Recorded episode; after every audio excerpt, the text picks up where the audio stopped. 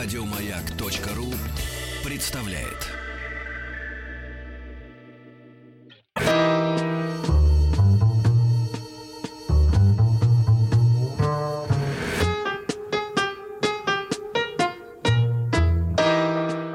Иностранный отдел. Друзья мои, в декабре, уже совсем-совсем скоро, э, через месяц, э, меньше даже, будем отмечать 95-летие службы внешней разведки России. И э, к этому событию дата почти юбилейная, да, и такая значительная, с Александром Станиславовичем Коршиновым, историком, международным журналистом и лауреатом премии службы внешней разведки Российской Федерации.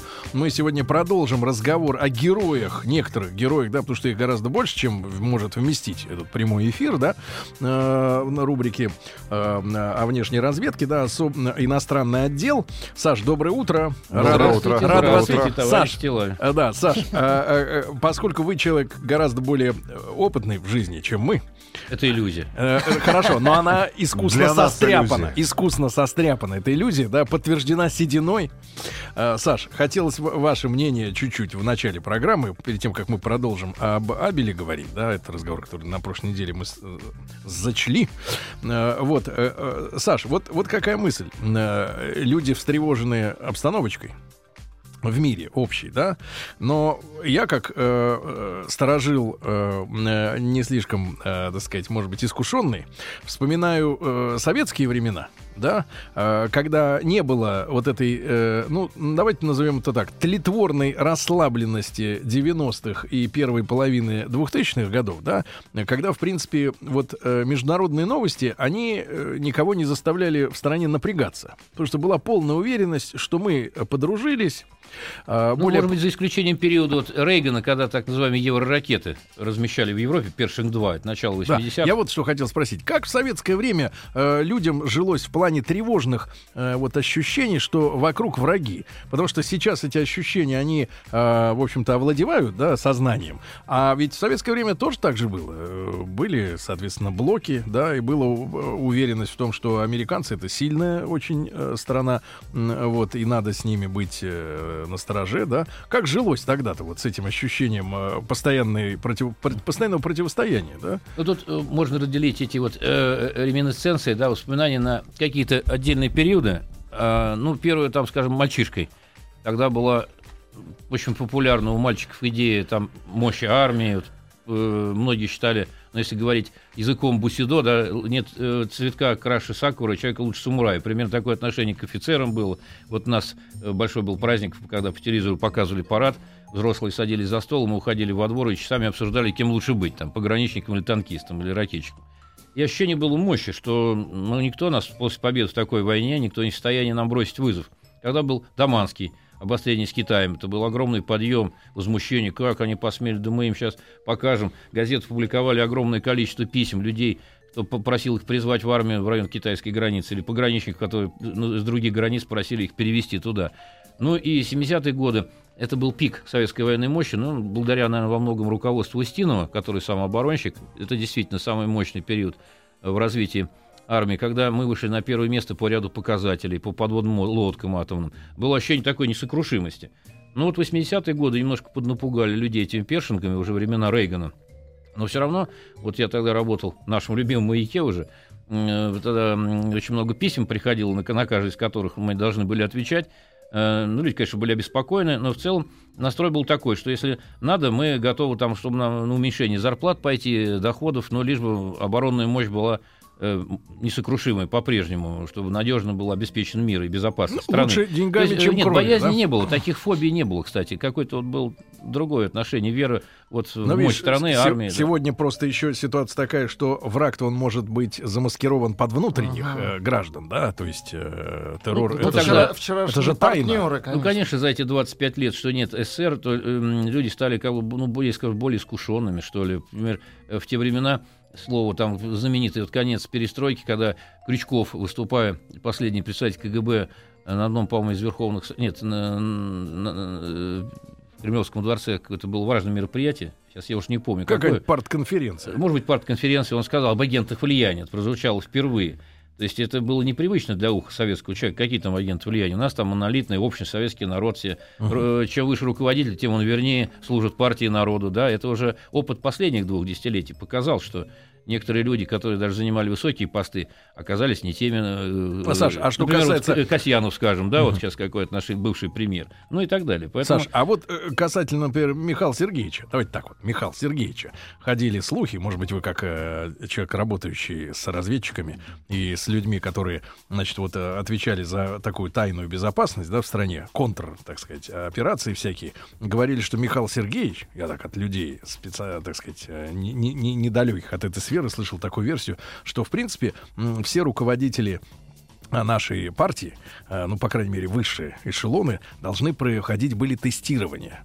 Э, в соответствующем комитете, где выносился вердикт, э, насколько человек ну, морально устойчив и не подвержен, например, э, связям с, с, так сказать, с врагом и так далее. Но подобное. Что ходили слухи, что Сергеевич-то не совсем четко прош, так сказать, ответил на вопросы, после чего с этой службой как бы разобрались так, что ее не стало.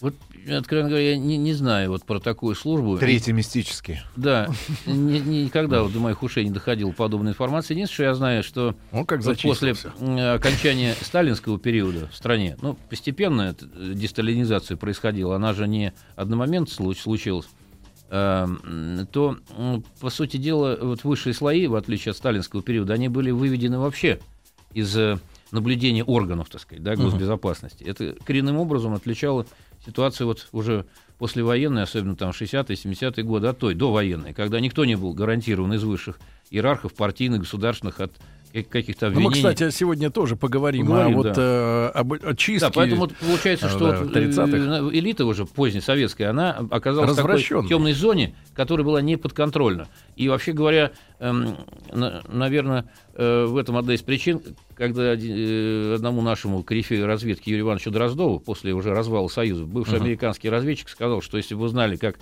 верхи прогрызены кротами, как швейцарский сыр дырками, то есть не знаю, та ли причина, не та, но вот как факт, это теневая зона, вот из нее и пришли многие неприятности для страны. Саша, а 70-е, 80-е, ну если закончить эту тему и проводить аналогии с теми событиями, которые сегодня происходят в мире, на том же Ближнем Востоке, а какие отношения у Советского Союза с той же самой Турцией были? Ну, мы все помним кризис, во-первых, да, и размещение ракет на территории Турции нашими американскими партнерами, а вот в целом 70-е, 80-е годы, потому что вот сегодня появились сообщения о том, кто конкретно а, принимал участие в расстреле нашего пилота, да, который катапультировался из самолета, и оказалось, что это никакие не туркмены, не, а, не никакие не повстанцы, а, значит, представители молодежной турецкой организации ультраправых турецких националистов, которые с конца 70-х годов ведут борьбу с курдами. Ну, серые значит, волки. Серые волки, да. Появились эти фотографии, появилось телевизионное интервью. И это, это, никак, это, это никакое не нацменьшинство, это реальные турки, которые воюют на территории Сирии.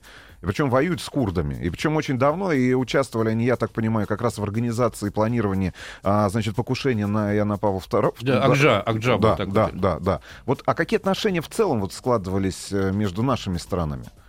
Ну, отношения, в, в принципе, считалось, что э, краеугольный камень Э, дружбы советского и турецкого народа заложили Владимир Ильичем Лениным во времена Ататюрка. Ну да. Но Ататюрк это была смена век в Турции, потому что деисламизация страны, светская вот, ну, некоторые наши специалисты вот в области э, тюркологии или ислама, в частности, вот Гейдар Джемаль, я с ним знаком, как-то мы много лет назад на эту тему говорили, что ну, у него была такая версия, что э, а, Ататюрк это как бы ну, элемент западного проекта, да, тут может быть, ну, не теория заговора, а, скажем, вот э, э, принадлежность неким за, за, скрытым, закрытым слоям западной элиты. Отсюда деисламизация страны, Латинский отход алфавит. от традиционализма. Ну и, видимо, это роднило какое-то вот это вот э, новаторство, да, скажем, э, с революционной Россией. Почему там у Ленина остановили, установились такие особые отношения. Хотя вот в личном плане, как Гейдар говорил, что он... Э, такой человек, что не очень качественный, вроде бы алкоголик был, Ататюрк, ну, ну, это ладно, это может быть личное. Ну, то личное дело. Да, но во всяком случае, вот Турция пережила смену век, вот эти молодотурки, она стала более светским государством. Но как бы то ни было, вот многие годы... А вот этот реванш последний Уже. Э, и элита, э, скажем, военная, она воспитывалась на Западе, в США. Видимо, это была гарантия против каких-то опасностей, связанных с, а тут э, звучало, восстановлением звучало, сил кстати говоря, Саш, звучала мысль, тут вот цифра, вернее, даже дата, что в 2003 году, когда нынешний президент пришел к власти, говорят, что очень большие как раз чистки были в турецкой армии. Ну да, там... И даже были там сотни убитых, и которые не могли перевоспитаться. Да, как я понимаю, что рельсы. он начал, Эрдоган, процесс такой де-факто ну, некой исламизации, ну, правда, умеренной. Не в том смысле, в каком это было, скажем, в Иране времен антиамериканского... Он сам является ярким представителем политического движения, которое э, аналогично движению там, братьев-мусульман в том же Египте. Да, скорее, наверное, это какая-то вот э, такая линия направления националистический э, национализм плюс умеренный ислам. Потому что память об османском величии, э, ну, это не думаю, что это такой вариант э, типа Ирана э, радикальный. Но, тем не менее, а в советское время отношения были вполне нормальными, здравыми. Очень большое было экономическое сотрудничество с Турцией. Строились объекты экономические, вот, предприятия. Об этом ну, может быть, не так широко было известно, но де-факто я знаю, что много специалистов, переводчиков, инженеров работало. Угу. Но, ну, хорошо. Несмотря на то, что она была страна-члена НАТО, отношения были вполне... Так, хорошо, Саш, это сегодняшний момент. О нем э, э, через сто лет другие э, люди поговорят. В этой да, студии. И дел, дадут оценку, да, э, что было правильно, что нет. Вот, история все расставит на свои места. Но, э, Александр Станиславович, про Абеля все-таки. Мы... Да, еще последняя реплика да, да, да. про, про Турцию. Ну, конечно, память историческая исторически она хранится вот о прошлом. Ну, серии нескончаемых войн 18 века, 19 мой приятель по институту по востоковедению, тюрколог, он работал как раз на одной стройке в городе Искендерун, Южной Турции, в свое время, вот в, те годы. Вот. Э, интересно, он рассказывал, что, ну, знаете, в детстве, как у нас малышей непослушных пугают, вот не будешь спать, баба Яга сейчас из окна. Бабайка. Да, в мешок посадит или так вот, значит, он мне рассказывал, что тогда еще, по крайней мере, сохранялась такая пугалка для турецких детей некоторых. Вот не будешь, будешь себя плохо есть. вести, не будешь там спать, придет злой урус, мешок посадит и унесет. Урус. Урус. Злой урус. Ну да, видимо, это память о войнах. Урус. Угу. Ну хорошо, хорошо. Итак, Саш, э, Александр Станиславович Коршунов у нас э, в студии сегодня, как вы поняли, историк, международный журналист, и мы говорим о нашей службе внешней разведки. Рудольф Абель, да? Да, мы его вспомнили в прошлой э, программе, чем он занимался в Европе. Ну вот и учитывая его э, хорошее владение радиотехникой, когда он начал работать в 30-е годы, многие командировки вот после вот этой не, не совсем открытой в прошлом поездки в Китай, он был э, в, в командировке в Норвегии, в Испании, в Англии. Он получил опять английское гражданство, благо, что он родился-то в Англии, ему, в общем, это помогло Попроще было сделать. натурализоваться. Э, и здесь его ждали в эти годы в основном это связь э, организации негласных, э, нелегальных резидентур. Э, в том числе он перемещался по странам, имел контакт ну, по, по роду именно своей компетентности, в масштабах своей компетентности с рядом людей, в частности, с некоторым Александром Михайловичем Орловым. Это был резидент НКВД в Испании. В Испании, как мы помним, шла гражданская война республиканцев с франкистским профашистским режимом. И он помогал организовывать свою службу безопасности, ну и решать там ряд политических вопросов. Вообще такая фигура примечательная. Вот когда о нем вспоминаешь, что э, невольно вот мне приходит об его имени. Э, помните эпизод из Жеглова, когда они смотрят картотеку? Угу. Там, Учат фамилии. Всяких девиз, да. Она же Анастасия Панаят, она же Элла Константинбогин. Ну вот примерно такой же случай. Александр Михайлович Орлов в кадрах НКВД значился как Лев Владимирович Никольский. Э, в Америку он потом позже бежит по другим именем. Вот, настоящего фамилия э, Лев или Лей Плазович Фельдмен. Ну, такой типичный революционный путь. Э, он уже был более такого среднего возраста. Э, работал в гражданской войне, а потом работал тоже в особых отделах. Э, в экономическом отделе ГПУ. Потом в ИНО был переведен. Ну, тоже владел языками, был резидентом в ряде странах. Вот в Испании выполнял такую функцию. Э, как раз в 30-х годах вы помните, вот период 36 37 38 год, ну, прежде всего связан э, с таким э, явлением, как репрессии. В том числе они распространились, и НКВД не было исключением, и спецслужба. Вот. Э, и э, это, это связано со сменой нек- неких вех, потому что в 1936 году поменялось руководство НКВД, возглавлял Егода, uh-huh. Генрих Егода, ну, который был э, снят своей должности. Одно из обвинений, что он плохо боролся вот, э, с троцкистскими предателями Угу. Был назначен Ежов вместо него. Э, такой достаточно ловкий партийный функционер, человек, э, как считается, очень таким... Настоящая фамилия Ежов? Да, не таким не очень большим образованием, но природных определенных способностей. Даже кто-то позже удивлялся, что вот его там, читая бумаги, не скажут, что у него там какое-то начальное образование. Ну, видимо, какие-то природный э, потенциал был. А внешне он любопытный Внешне он такой, да, человек курьезный, любопытный, э, примечательный заставляет, наводит на мысль о том, что необходимо почитать какие-нибудь труды психологов, психиатров, потому что о, о психоанализе. Ну, во-первых, он э, был очень маленького роста. Насколько? Метр пятьдесят один, как пишешь. Вот. Э, потом э, он славился... Ну, вот плюс каблуки нормально. В годы, в годы своей работы вот на этом посту руководителя НКВД, он, конечно, там были развернуты довольно масштабные репрессии, в том числе вот по э, чистки спецслужб. Собственно говоря, э, э, Орлов-то поэтому наш Фельдман из Испании бежал, потому что когда ему предложили приехать на один пароход в Антверпен, уехать из Испании, uh-huh. прибыть в Антверпен, сесть на пароход и приехать в СССР, это уже 1938 год, а до него информация доходила, что за эти полтора года uh-huh. был в стране, он предпочел прихватить там определенную сумму денег, по 60 тысяч долларов, по тем меркам очень большая, и уехать в Америку. Он потом написал позже Ежову и Сталину письмо, что он там многое расскажет, если будет ну, какие-то преследования э, в отношении членов его семьи. Э, вот. Но надо сказать, что он, э, как считается, рассказал некие вещи вообще о э, работе НКВД, но многое он, что касается внешней разведки, надо отдать должное, он не выдал.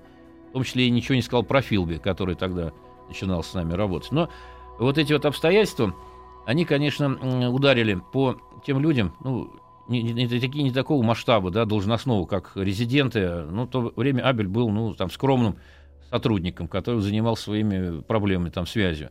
Но, во всяком случае, когда Ежова уже сняли, и после бегства Орлова, Ежов уже почувствовал, что под ним начинает, так сказать, немножечко тлеть почва, что mm-hmm. он не твердо сидит. Ну, вот Абеля отозвали. И там, поскольку он вообще, ну, имел контакты с перебежчиком, там было некое разбирательство в широком масштабе проводилось. Вообще-то в тот период многих резидентов отзывали да, для изучения вопроса. Тем более, что Ежов почувствовал, что его дело уже плохо. А как, Ежов-то как, как закончил? Я расскажу сейчас, э, потому что там сначала назначили заместителем Берию, там он понял, что это будущий, наверное, вот его кто сковырнет с должности. Но Ябель вот тоже был, вернулся и, э, ну, естественно, проходилась определенная процедура расспросов на основании того, что он контактировал с э, Орловым, вот этот вот эпизод был, его из органов на некоторое время пришлось ему уйти. Ну, еще вот один, кстати, эпизод про Абеля, немножко отвлекаясь, сейчас потом вернемся к Ежову. Это э, считается, что он э, смог уговорить Петра Капицу, нашего знаменитого ученого, вернуться в СССР. А он же уехал туда. Он уехал в 21 году, по-моему, по приглашению и работал у Резерфорда, э, лаборатории Резерфорда. Ну и ну, Капица был человек общительный, умевший завязывать связи. И он, кстати, дружил, был приятелем с нашим послом в Англии Майским. А, и он наведывался в СССР раз в год в отпуск. Но, значит, Майский писал каждый раз Резерфорду письмо, что как бы гарантируем возвращение его обратно. Вот. Но все-таки вот было принято решение. Да, и Абель, э, ну, как, э, по сути, такой не то что натурализованный, а по происхождению англичанин, он все-таки первые там 18 лет жизни провел в Англии, он э, так как во многой степени очаровал э, Капицу и да и говорит ему. и в общем да как бы и... считается что во многом уговорил его. и, назад по крайней мере всерьез не э, посеял мысли о возвращении да. Да друзья как... мои. Итак Александр Станиславович Коршунов историк международный журналист. Сегодня мы продолжаем разговор о службе внешней разведки которая отметит в следующем месяце 95-летие со дня организ... образования своего. Ну и после новостей новостей спорта продолжим.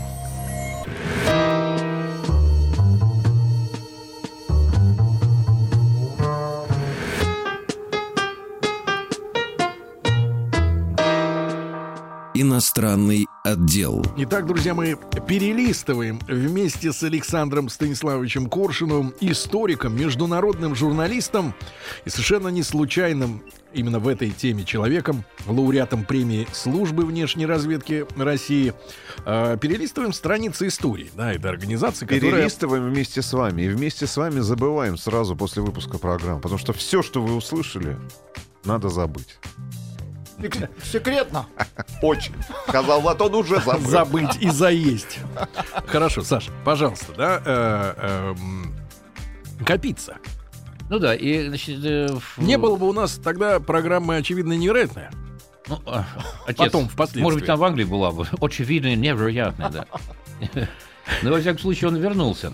Хотя, надо сказать, что, может быть, некая роль э, в том, что он приехал преувеличена Абелю. Ну, разговор, по крайней мере, он вел с э, Капицей. Но дело в том, что э, это вызывало озабоченность наверху, потому что прошла индустриализация, начиналась там определенная гонка, да, там э, военная, развитие технологий.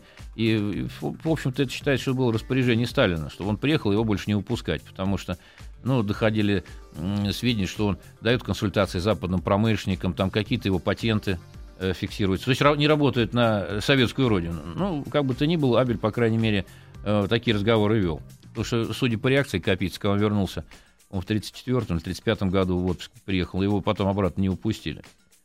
Вот, он потом смирился, работал ну, вот, в физике. А, ну, э, Абель приехал тоже вот после отзыва суда. Он был тогда в чине лейтенанта НКВД. Тогда было преимущество в чинах в этой службе, и она приравнялась там к армейскому капитану. А капитан то считался первым званием старшего офицера. Но, тем не менее, чин не велик, не генеральский, и вот его отставили. А надо сказать, что э, он еще, так сказать, легко отделался, потому что э, чем выше по положению были, тем сл- было тяжелее наказание, или вот э, то, что испытали конкретные люди. Ну, вот, например, в то время э, многие пострадали из тех, кто считался, ну, стоял у истоков ВЧК, или там были основателями. Например, вот Глеб Боки, Петерс. Который был руководителем э, Соловецкого лагеря, да? Одно время, да. Ну, он, кстати, еще Боки э, считался тоже, он м, 20-е годы э, вел такое необычное направление, э, ну, поиски методик всяких связанных, может Ребят, быть, а с про- оккультными практиками. Вот и, и экспедиции были типа. НКВД э, в район тоже, значит, э, э, Тибета э, для поиска. Ну, параллельно немцам. У немцев тоже была своя экспедиция. Кстати, вот считается, что Блюмкин тогда ездил вот по поручению Боки. Вы, э, друзья мои, маленькая ремарка. А, Ознакомьтесь со свежим романом, а, так сказать, под названием «Обитель». А, как- Захара Прилепина. Да, как раз о лагере «Слон», Соловецкий лагерь особого назначения, где достаточно подробно дан портрет и личности как раз Боки. Да, тоже там есть несколько таких страниц о нем. Интересных. Да-да, пожалуйста, Саша. Вот, ну, они, вот эти люди были репрессированы. Ну, кроме того, э, вот, м- бу- были многие резиденты отозваны для разбирательств, для э, изучения ситуации, скажем, в Москву. Э, ну, в частности, вот такие были резиденты в Мадриде, Розенберг и Гайкис, тоже отозваны после изучения их дел, расстреляны. Но, э, вообще говоря, вот, иначе мы уйдем на Ежовщину, но подробнее, но интересное обстоятельство, что э, в дальнейшем ему инкриминировали уже к концу карьеры во многом вещи, похожие с тем, что предъявлялись, в общем, и его предшественник Егоде. Ведь интересно, казалось бы, репрессивная вот эта машина, система, да, высший э, руководитель. Но все равно вокруг ни- них как блокира- группировались силы, которые, казалось бы, по определению ну, далеки от этого полюса должны быть. Там всякие представители или элитарной творческой интеллигенции. Ну, известно, например, если возвращаться к периоду Егоды, что он был очень дружен э, с э, э, вот, э, друзьями Маяковского. Да? Очень. Друзья Маяковского. Супруги. Такой Человек искусства тоже. Эти э, Лили Брик. Да. Осип и Лили Брик. И там было те- Третьим теперь Там стал. было теснейшее Ну, сотрудничество. теснейшее, включая и такие же Включая- вещи. Ну, и о Егоде не знаю, ну да. Но, во всяком случае, у Бриков и Маяковского, да. Там, например, когда Маяковский в Париже познакомился с некой Татьяной Яковлевой и, и влюбился, и шла да, речь о браке, то там с- сестра э, Лили, она была женой Андре Жид, э, писателя французского, она проинформировала об этой опасности. И, Егода не дал ему потом визу. То есть э, вот связи были и такие э, необычные. Вокруг этих людей вот группировалось, подумайте. Так то же самое и Ежов, кстати говоря. Э, Очень, у него вот была другая, вторая жена. Она до этого, э, значит, Евгения Соломоновна Фейгенберг, которая была женой дипломата, а потом вышла замуж за Ежова. Угу. А, вот, и уже известно, как, значит... А по... выше его на голову? Немножко, да. Может быть, не на голову. Э, тоже у них в доме э, э, был такой некий салон встреч, там Исаак Бабель был, э, было много представителей советской интеллигенции, Отто Шмидт там к ним угу. захаживал.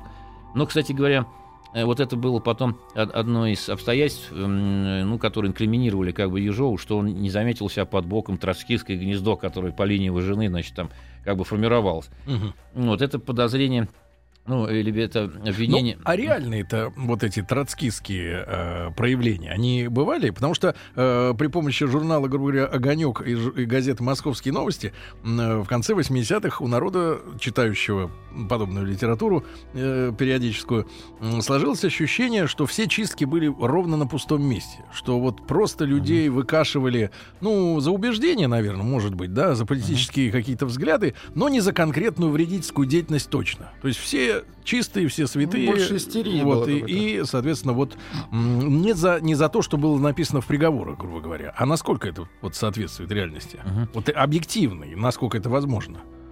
Э, вообще говоря, я вот сошлюсь опять на, на мнение Сергея Георгиевича Карамурзы, историка, который это очень детально и подробно изучал, э, с которым мне доводилось немало эту тему обсуждать.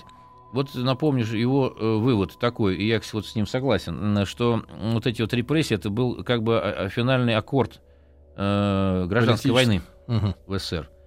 Потому что э, ведь э, когда Троцкому удалось Сталину во, во внутрипартийной борьбе победить и устранить как соперника, на первый момент удалить из страны, а потом и в 1940 году э, ликвидировать. Ведь Троцкий не сидел сложа руки, там тем более было много сочувствующих ему здесь. А Понятно, что вся вот конфигурация власти, складывавшаяся вот после победы революции, после значит, периода гражданской войны, она ну, действительно была к тому, что колоссальное количество людей, э, ну, соратников Троцкого, которые ему сочувствовали, разделяли его взгляды, они были во власти. А в чем были взгляды вот троцкистов? Вот это устойчивое выражение «троцкист», да? А что это? Ну, вот у него я, какая идея была? Как я понимаю, что э, главное это э, смотрение на страну э, как на орудие и как бы на народ как инструмент. Недаром отсюда идеи Троцкого, трудовой армии. То есть как бы вас никто не спрашивает, мы вам поручим, вы будете делать то, что там топливо для мировой революции. То есть народ как э, ну, такой... Разменная монета. Ну, разменная монета, подсобный инструмент для выполнения задач. Что, в общем, э, дало основание назвать вот эту плеяду этих деятелей как бы интернационал большевиками. Да, как бы недаром потом уже, наверное, не случайно отсюда после войны, когда опять начнется борьба по, подобными значит, явлениями будет приклеен термин «безродный космополит». Да? То есть люди, которые не, не любят собственную страну или как минимум равнодушны с ней. Тем более, что вот э, Кармурза говорил о многих людях сталинского призыва 20-х годов в партию. Э, это дети нечерноземной России, как правило, простые, кто прошел Первую мировую войну солдатами, унтерами или там младшими офицерами, которые, значит, настрадались, которые болели за страну, за Россию, матушку, да, и которым были чужды идеи вот этих революционеров, которые в России была все равно как хворост, да, вот подсобные. Э, и, кстати говоря, как говорил вот Сергей Георгиевич, что многие из них, кто вот вступили в партию большевиков по сталинскому призыву, а Сталин нарушил, как я понимаю, тогда правило, которое существовало, что в члены партии могут приниматься человек с определенным количеством лет э, в качестве пролетария за спиной. Там, по-моему, лет 10. Ну, что значит эм, в, ту, в ту пору э, такой стаж? Это человек, значит, оторван от земли, он, как правило, бывший крестьянин, Значит, он уже переехавший отдалился, в город. Да, переехавший в город, который работал на промышленном предприятии, то есть отрыв от земли и... Ну и надо э, напомнить, что в России таких жизнь... было всего 3% на, нет, больше. на время революции. Нет, нет больше? Больше, да. Ну, э, в общем, Сталин правил нарушил, и поэтому могли поступать люди, которые не обязательно имели за плечами подобный опыт. И в партию пришло много, как говорил Кармурза, ну, условно это, конечно, название, красносотенцев. Люди, которые до революции были там, иногда и входили в объединение черносотенцев, националистов и которым, ну, как бы к ним не относиться, Россия была дорога. Uh-huh. Собственно, из, из этой плеяды потом вышло немало работников, которые трудились и на стройках пятилетки, и там помогали поднимать страну. То есть это как бы приоритет ну, стране как э, национальному государству. Пусть там с другой идеологией. Там, У них была вот дискуссия без внутри православия, партии. без царя, но как бы вариант новой такой империи. А дискуссия внутри партии, она тлела? Вот э, что троцкисты делали, когда все-таки в конце 20-х Сталин победил его и удалил? И от власти? Ну, на тот момент они просто сидели в учреждениях э, своих. Э, хотя вот если посмотреть документы, ну, понятно, сейчас можно все это сказать, перечеркнуть одним махом, что все это признание ложное, надуманное, но там же колоссальное количество людей проходило по... Да, кстати, интересный момент, ведь э, есть такая э, мысль, не мною выскажешь, не мною первым, что есть определенная близость в методах, э, вот, скажем, нашего приватизатора главного после распада Союза Чубайса и Троцкого. Даже есть фотография, когда он снят э, на могиле Троцкого в Мексике. А. Э, а в чем метод заключался? Народ? Э, ну, метод, материал. Народ как материал. А мы э, социальные конструкторы, которые лепим из этого из всего, что хотим. Ведь, заметьте, не, не у Музалея Владимира Ильича, да, а у Троцкого, значит. Это интересный момент психологический, наверное. Троцкист дожил. Э, ну, и, и, и вот если почитать... Нет, один вырвался. Если почитать материалы, они любопытны, стенографические отчеты, ну, там же колоссальное количество людей работало. Ну, например, там кое-что подтверждается из западных источников. Как, так. например, эм, э, одна из, как, например, вот некоторая часть финансирования Троцкому поступала за счет контрактов, которые немецкая фирма Демак, машиностроительная, подписывала э, с нашим министерством, по-моему, машиностроения на закупку оборудования стан- станочного. Кажется, там Пятаков в то время, э, который сочувствовал Троцкому, был зам наркома. То есть, э, грубо говоря, цена, цена завышалась, э, подписывался этот контракт э, от лица СССР вот э, этим представителем, а так называемая «Дельта» шла уже там от этой фирмы э, на, на нужды Троцкого. Откат. Ну, да, говоря по-современному. Но э, мы сейчас просто уйдем в другую сторону по этим процессам. Но вообще говоря, э, вот эти обвинения, да, э, когда, о которых вы сказали, что все это надумано, ну, документы-то никто не цитирует, не изучает процессов. Хотя, кстати говоря, даже кто-то из западных историков говорил, что как бы то ни было, как бы не относиться к советскому законодательству в то время, но они соблюдались, законы пусть они были специфическими, но процедурно. Ну, потому что у нас в сознании, да, сегодня уже, э, благодаря вот длительной работе э, как раз пропаганды uh-huh. анти, так сказать, советской, э, ну, устойчивое мнение, что буквально все, любые вот эти вот, все приговоры там 30-х годов, это все ложь, вымысел, э, Но если это ложь, везде вымысел, тогда это получается, этим нет никакого рационального основания. Тогда это получается бешенство какого-то человека, который вот непонятно почему... Гормональное. Наверное, да. Вот э, тогда ну, основ, так, и, так и рисуется это. Ну, такой так, террор. Так и есть. Террор от террора. Террор, да. Ну, бешенство. Такой да, иррациональный, безосновательный. Ну, почему ты хотел убивать и убивал. Так сказать, ну, э, если вспомнить теорию э, э, разработанной рядом исследователей, в том числе Антонио Грамши, о формировании обыденного сознания, или там еще более ранних предшественников, типа Гюстава Любона, психологии массы толпы, то толпа и масса, э, она в основном реагирует на образы, а не на доводы и логику. Поэтому вот, э, малоэффективны э, высоколобые статьи на, на две полосы. Владуля, реагируй да. на образ.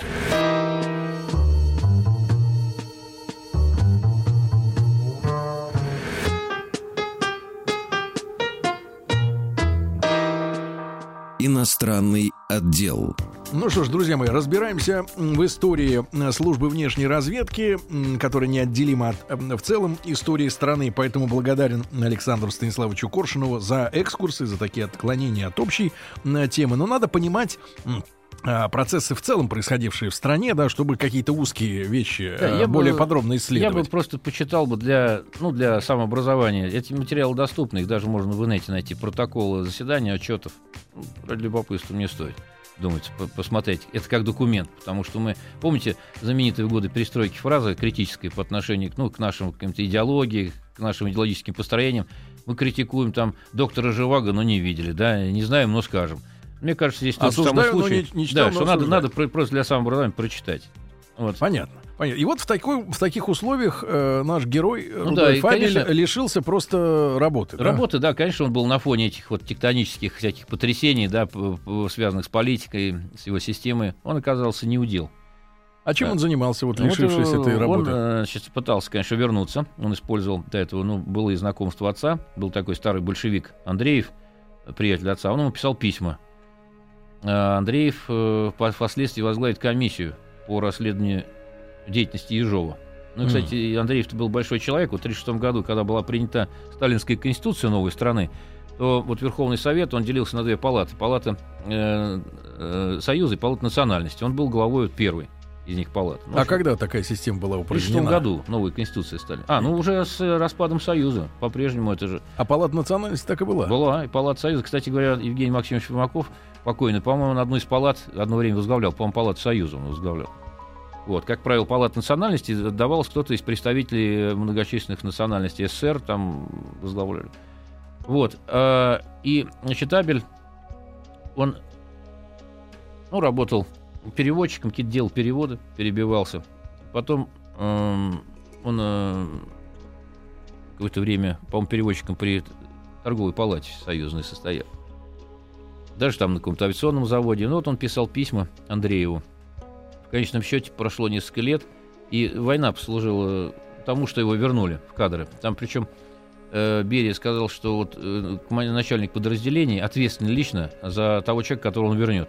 И были возвращены и, или из гражданки уволены, или даже из мест заключения. Многие mm-hmm. бывшие разведчики под поручительство. И вполне себя показали добросовестно во время войны. Ну вот после возвращения он, его направили, по-моему, как сейчас Самарск, Куйбышская область, Самарская губерния, там была школа, э, где ради, связистов для разведки готовили. Но потом, к концу, ближе к концу войны, когда уже положение на фронте поменялось, ну, видимо, вспомнили об уникальных качествах Хабеля, о владении языками. И тут уже он, у него довольно заметное уже нажал, наверное, это он на тот момент какой-то одно из пиковых достижений, именно как вот э, разведчика, специалиста.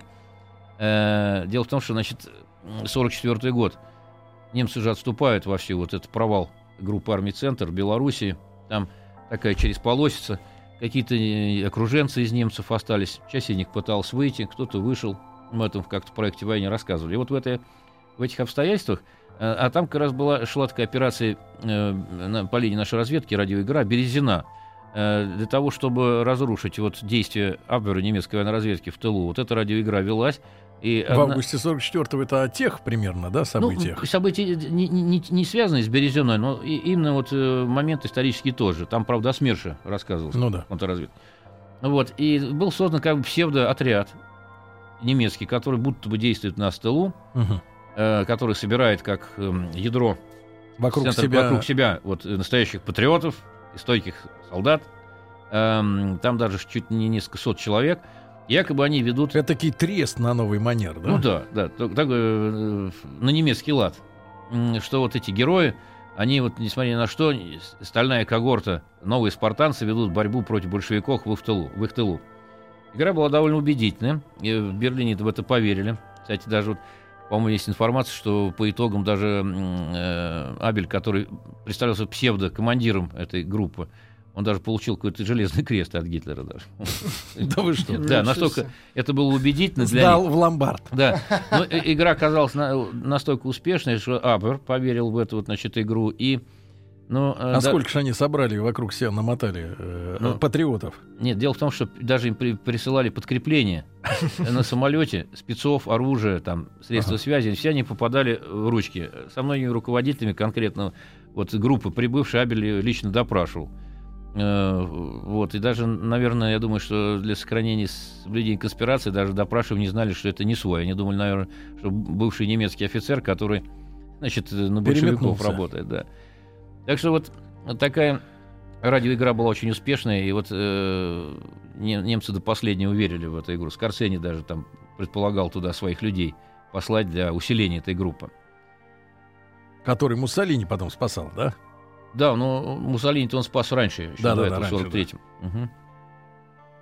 Ну и, естественно, что многие из тех, кто был переброшен туда, потом перевербовывались нашими, забрасывались в ближний немецкий тыл. Ну, обычно это вот такая агентура низового уровня, когда из перебежчиков э, после короткого срока подготовки готовят людей, ну, для частных задач там, э, посмотреть в ближайшей прифронтовой зоне, что происходит, выйти на связь. Это, как правило, такое на, на поток поставленное изготовление. Это не агенты высшего уровня. Ну и часть вот из этих прибывших соглашалась работать уже как бы на нас. Вот так что этой игрой закончилась. Ну, особая полоса Вабель начинается уже после войны, э, связанная с Америкой. Ну, мы, наверное, расскажу в следующий раз. А вот э, говоря о 30-х годах, тоже интересная судьба э, одного из наших разведчиков, Исхак Ахмеров. Угу. Это один из э, корифеев нашей разведки – Э, человек такой из довольно бедной татарской семьи. В Оренбургской области он родился, э, ну и имел большие природные способности. Кстати, вот интересно, что мальчишкой дед, дед его был скорняком, и он э, перенял у него это мастерство, и он потом вот пригодится в Америке, когда он будет работать нелегальным резидентом и откроет для прикрытия одну из модных э, вот, пошивочных мастерских. Сам он такой Дэнди. Кстати, вот уникальный памятник ему сейчас поставлен в Челябинске. Uh-huh. Я, откровенно говоря, для меня это было открытие вот этой, этой фамилии, я имею в виду скульптора э, Андрей Ковальчук. У него великолепная вот серия монументального искусства. И памятник Ахмерову поставлен Челябинске, ну, угу. ну и э, в, свете такой сегодня, в свете с нынешними событиями, я так понимаю, что Ахмеров э, работал и в Турции в том числе, да? Он работал и в Турции, и, мы об этом, и в Китае. Э, Саш, тогда поговорим обязательно через неделю уже, да? Александра Станиславовича Коршунова благодарю от нашего лица, от лица слушателей за интереснейший, как всегда, рассказ. Э, 95 лет внешней разведки будет отмечаться в декабре. Саш, вам хорошего дня. Спасибо. Спасибо огромное. Спасибо, Увидимся. Спасибо. Еще больше подкастов на радиомаяк.ру.